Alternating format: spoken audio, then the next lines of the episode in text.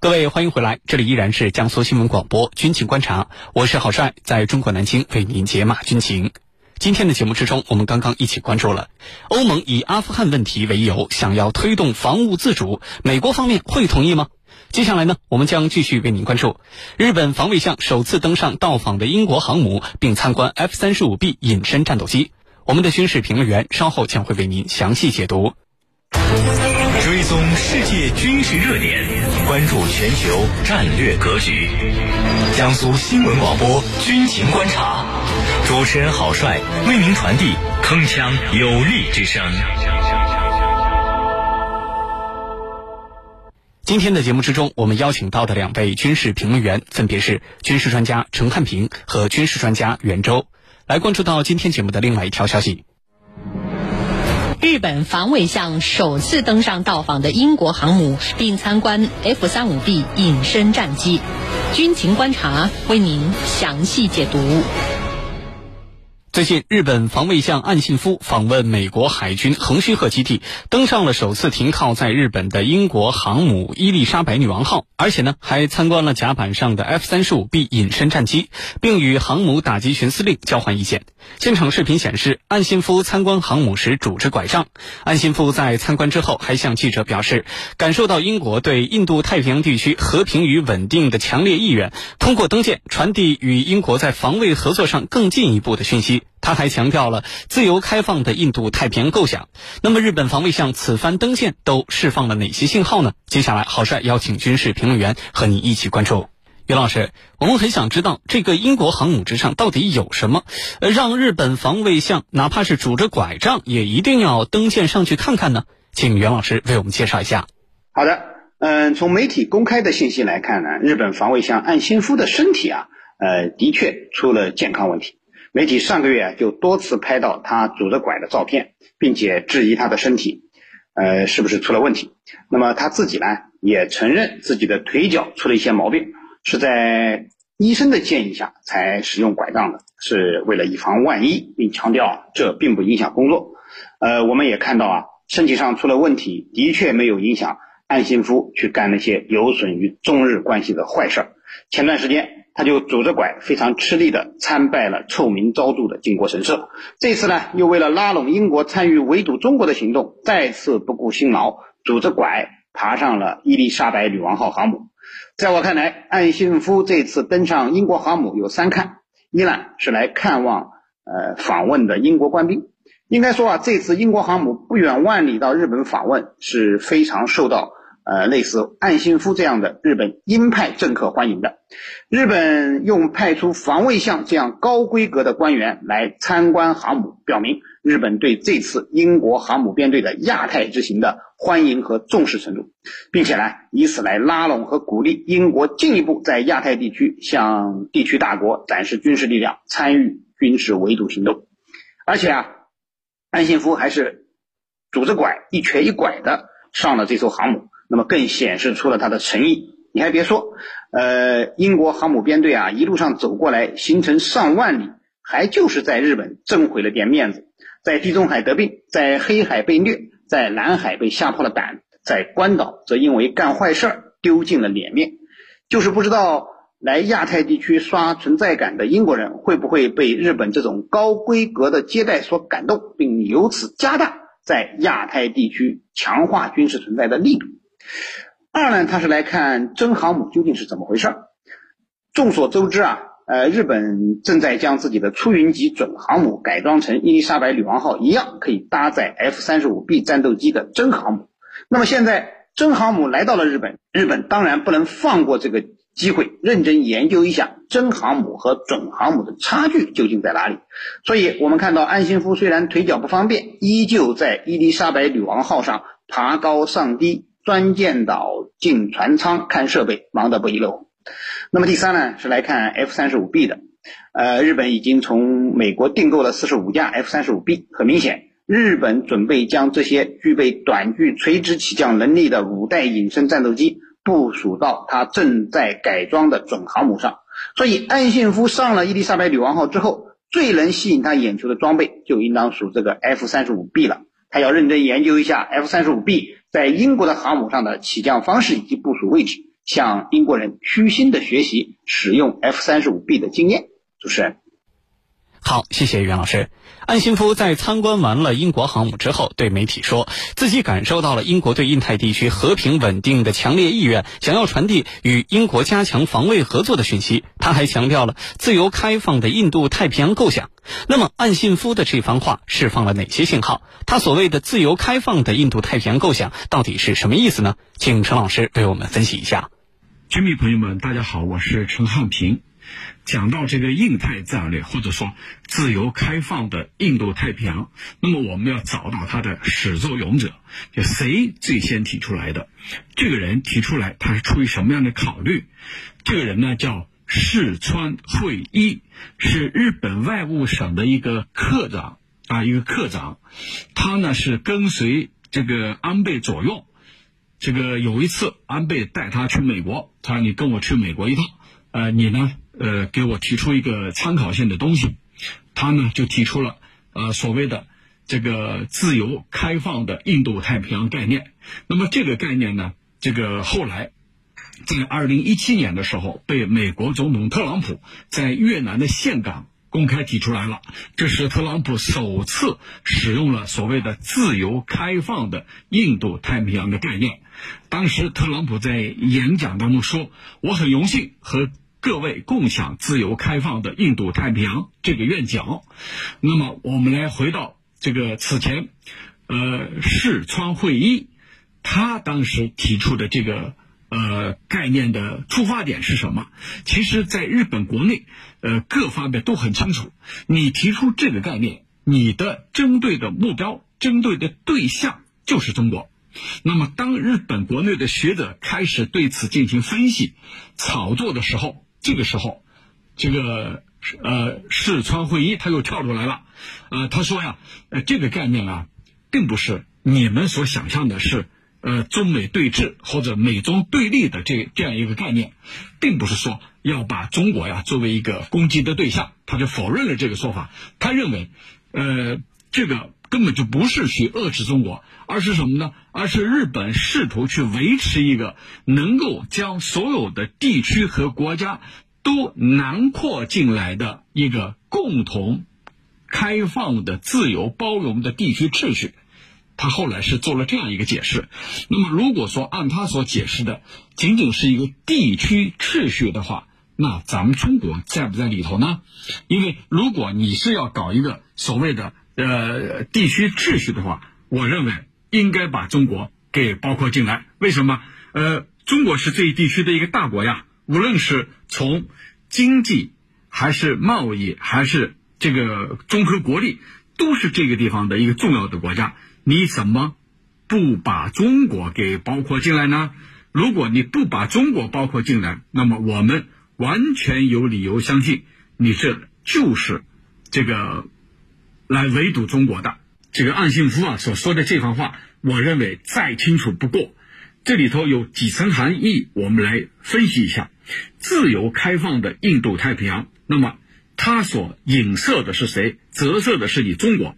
你不自由，你不开放，这里头没有你的份劳，这是第一个意思，就把你排除在外。它是一个排他性的。第二个含义是什么？就是我们之间共享自由、民主的国家和地区，我们要团结起来。那你团结起来干什么？你不是拉帮结派吗？你团结起来的目的就是去孤立这一地区的一个大国，啊，这不是很清楚吗？而岸信夫这个人，我们要从他的背景、从他的身份来说，这是一个极端仇视咱们中国的，是一个战犯的后代。那么从这里来看，他嘴里所说的自由开放的印度太平洋，还有什么好的事情呢？那一定是针对咱们中国，把咱们中国啊，一是把咱们中国边缘化。二呢是企图去呼吁、去拉拢更多的所谓民主体，来共同孤立、对抗我们中国啊！除了孤立，还要对抗，就是重启冷战思维。而这个呢，跟美国的思路是完全合拍的。这就是美国在发号施令，日本呢去采取行动。当然，日本永远有自己的一己之私，就是永远有自己的小算盘，就是借此机会可以逐步去摆脱。呃二战以后和平宪法对他的束缚，逐步逐步变成一个正常的国家，借着这股东风啊，来实现自己的梦想，所谓的大国梦想啊。我认为日本方面，尤其是那些藏犯的后代，成天琢磨的就是这些。主持人，好，谢谢陈老师。最近呢，有日本媒体对英国海军介入印太的能力表达了质疑。日本产经新闻就报道说，英国海军拥有的护卫舰仅十来艘，而且呢，未来会因为退役等原因进一步的减少，似乎并没有余力将有限的战斗力投入到印太方向。那么，呃，怎么看待这样的质疑？英国海军真的有实力介入印太吗？对于这方面的问题，请袁老师为我们分析一下。好的。对于日本的质疑啊，我只能说日本媒体还是非常清醒的。对于英国的国力以及海军的现状了解的非常清楚。产经新闻的这篇报道，在我看来，并非是质疑日本政府呃去拉拢英国在亚太地区加强军事存在呃这样的政策，而是呢有意提醒日本政府，英国实力有限，在加强和英国合作的过程中得注意拿捏分寸，否则啊得不偿失。同时呢，似乎也要提醒英国要有自知之明。得抓紧时间发展军事力量，否则即使你来了，美国组织的印太同盟也没有你的位置。从目前的情况来看呢，英国想真正介入印太地区发挥其影响力，呃是不太可能的。英国并不具备这样的实力。从客观上讲，英国的实力在下降，并不支持英国深度介入印太事务。毫无疑问，英国作为一个老牌的资本主义国家，仍然是世界大国强国。但是，英国已经处于衰落期的事实。啊，却是呃毫无争议的。特别是英国的军力衰退严重，英国海军的力量，正如日本产经新闻报道的那样，已经没有几条船了，根本不可能有多余的力量长期派驻到印太地区。英国承诺要加强在印太地区的军事存在，结果只派了两艘巡逻艇过来，呃，显然他已经无舰可派了。实际上，连这次远航的航母编队，英国人都是东挪西借拼凑出来的。一共十艘舰艇，就有两艘是借来的，一艘驱逐舰是美国的，一艘护卫舰是荷兰的。而在伊丽莎白女王号上搭载的十二架 F 三十五 B，居然有一半是从美国海军陆战队借来的。另外一个方面呢，从主观上讲，英国也没有深度介入的意愿。英国不仅国力在下降，国际影响力也处于下降的通道。特别是英国脱欧之后呢，其世界影响力大打折扣。英国人很清楚，以目前英国的实力。如果要深度介入印太地区，恐怕会得不偿失。所以，我们看到英国一边派航母到西太平洋秀肌肉，一边又让气候问题高级官员夏尔马访华，要和我们中国加强相关方面的合作。可见啊，英国人心知肚明，就是跟着美日一味的和中国搞对抗，捞不到任何好处。英国更希望两头得利，而不是给美日当枪使。所以，综合来看，英国应该不会深度介入印太事务，派军舰过来。更多的是迎合美国印太战略，想让美国呢在更多的国际场合替自己站台。然而，美国在阿富汗对盟友的表现已经让英国深感失望，所以今后在配合美国方面啊，估计英国也会有所保留。此外呢，由于英国一直反俄，使得英国更担心啊自己在印太地区过度用力会影响到他在欧洲的安全。那么。英国的国防大臣华莱士最近就一直在强调，俄罗斯才是英国最大的敌人、最大的威胁。可见其重点仍然是欧洲，而不是印太。主持人，好，谢谢袁老师。我们注意到，英国政府此前呢，虽然提出过要强化对印太地区的介入，但是在自己的国防政策报告当中，将俄罗斯定义为了最大威胁。对于这个细节，我们应该如何理解？请陈老师为我们解答。那么讲到这儿。英国这一次啊，在他的这个呃国防报告里头提出来，要把俄罗斯定义为最大的威胁。那你一方面又说要强化印太的这个呃这个自由与稳定，可另一方面呢，又把俄罗斯列为最大的威胁，这又是为什么呢？其实呃，俄罗斯跟英国呀，他们之间的恩怨可以追溯到百年啊。有的学者就说，俄英是百年恩怨呐。讲这个话一点都没错，呃，在二战期间，虽然他们是这个盟国共同走到一起来反抗法西斯，但是呢，好景不长啊，俄罗斯跟英国之间的矛盾是错综复杂的，既有历史的问题，也有现实的因素。呃，在这个两冷战之后啊，英国也曾经试图去恢复跟俄罗斯的关系。呃，具体是什么时候呢？就是二零一七年的四月份，当时啊，英国首相布莱尔他来到了莫斯科，开始对俄罗斯进行正式访问，就是企图啊缓和跟俄罗斯的这种关系。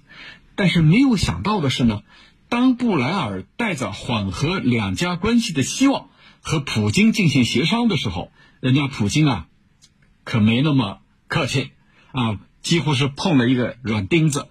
普京在这个时候公开表示，布莱尔是不值得信任的啊。这句话一说呀，从此俄罗斯跟英国的关系就再次陷入了一个僵持的阶段啊。就是在伊拉克战争之后，布莱尔啊意识到了需要巩固和俄罗斯的关系啊，结果呀吃了这么一个软钉子。那紧接着呢，大家都知道了，碰到什么事情呢？就是。呃，二零一八年的时候，俄罗斯跟英国的关系可以说是跌到了历史的最低点。主要呢是这个当时叛逃到英国的情报人员叫斯科里帕利，他们父女两个，呃，得了一种怪病。这个怪病啊，英国认为是俄罗斯的特工干的。呃，英国下令驱逐二十三名驻英国的俄罗斯外交官，而俄罗斯呢也很快做出了反制啊。这个，这个，呃，双方的外交官进行相互驱逐，那么这样一来的话，有二十几个国家也加入进来，大规模的驱逐俄罗斯的外交官。那你这样一来，让俄罗斯觉得这都是你英国干的，英国开的头，所以俄罗斯把所有的责任全部推到英国的身上，都是你英国造成的。那么英俄之间的关系啊，自然。就雪上加霜了。那么具体的来说，我们从理论上来分析，俄罗斯跟英国你到底怎么了？到底有哪些啊纠葛在里头？啊，第一就是俄罗斯在这个就是尽管啊苏联解体了，但是俄罗斯它的实力逐步逐步得到恢复，这是在这个普京时代逐步逐步得到恢复，它就削弱了英国在欧洲的地位，特别是英国退出欧盟之后。啊，在呃表决要退欧盟这一段期间以后，可以说俄罗斯跟英国在欧洲内部的实力此消彼长。一方面，德国、法国这些国家觉得，哎，俄罗斯是咱们的这个呃欧洲的一个成员，咱们不能得罪他。而英国呢，你已经脱欧了啊，你不受待见，我们赶紧把你赶走。所以这里头啊，有一升一降、此消彼长的这个关系在里头。那么第二个概念呢，就是。在英国有大量的俄罗斯的这个金融寡头和经济富豪，这些金融寡头、经济富豪被英国收留了，而这些家伙可是骨子里头反普京的，啊，所以这里头你看这种关系它能好到哪儿去呢？那第三个因素是什么？就是美国在背后的煽动和唆使，他要求英国冲到反俄的第一线。哎，你在欧洲啊，你最方便，你在前沿啊，你。冲到最前最前方去，那美国在背后的这种煽动和怂恿啊，使英国呃没有别的办法，只能硬着头皮往前冲。这就是今年我们看到的，呃，在海上俄英之间险些发生冲突，当然是英国受到羞辱的代价而结束的。当时啊，他这个军舰想进入俄罗斯领海，俄罗斯从空中和水面进行了全方位的监视，时刻准备啊。开火，当时已经向他的周边这艘军舰的周边进行了开火，就是威胁他，你赶紧走，你不走我就打你。那最后啊，英国啊灰溜溜的走了。那我认为这件事情又加剧了英国跟俄罗斯之间的这种呃本就非常恶化的关系。所以这次国防报告里头说俄罗斯是我的最大威胁，我觉得一点都不奇怪。但是英国得处处为美国马首是瞻呐，当美国要他。这个冲向反俄反华的第一线，他别无选择。那么，印太战略就是美国让他这么做的。主持人，好的，感谢我们两位军事评论员的精彩点评。以上呢就是本期军情观察为您关注到的主要内容。明天的同一时间依然是在江苏新闻广播，我们下期节目不见不散。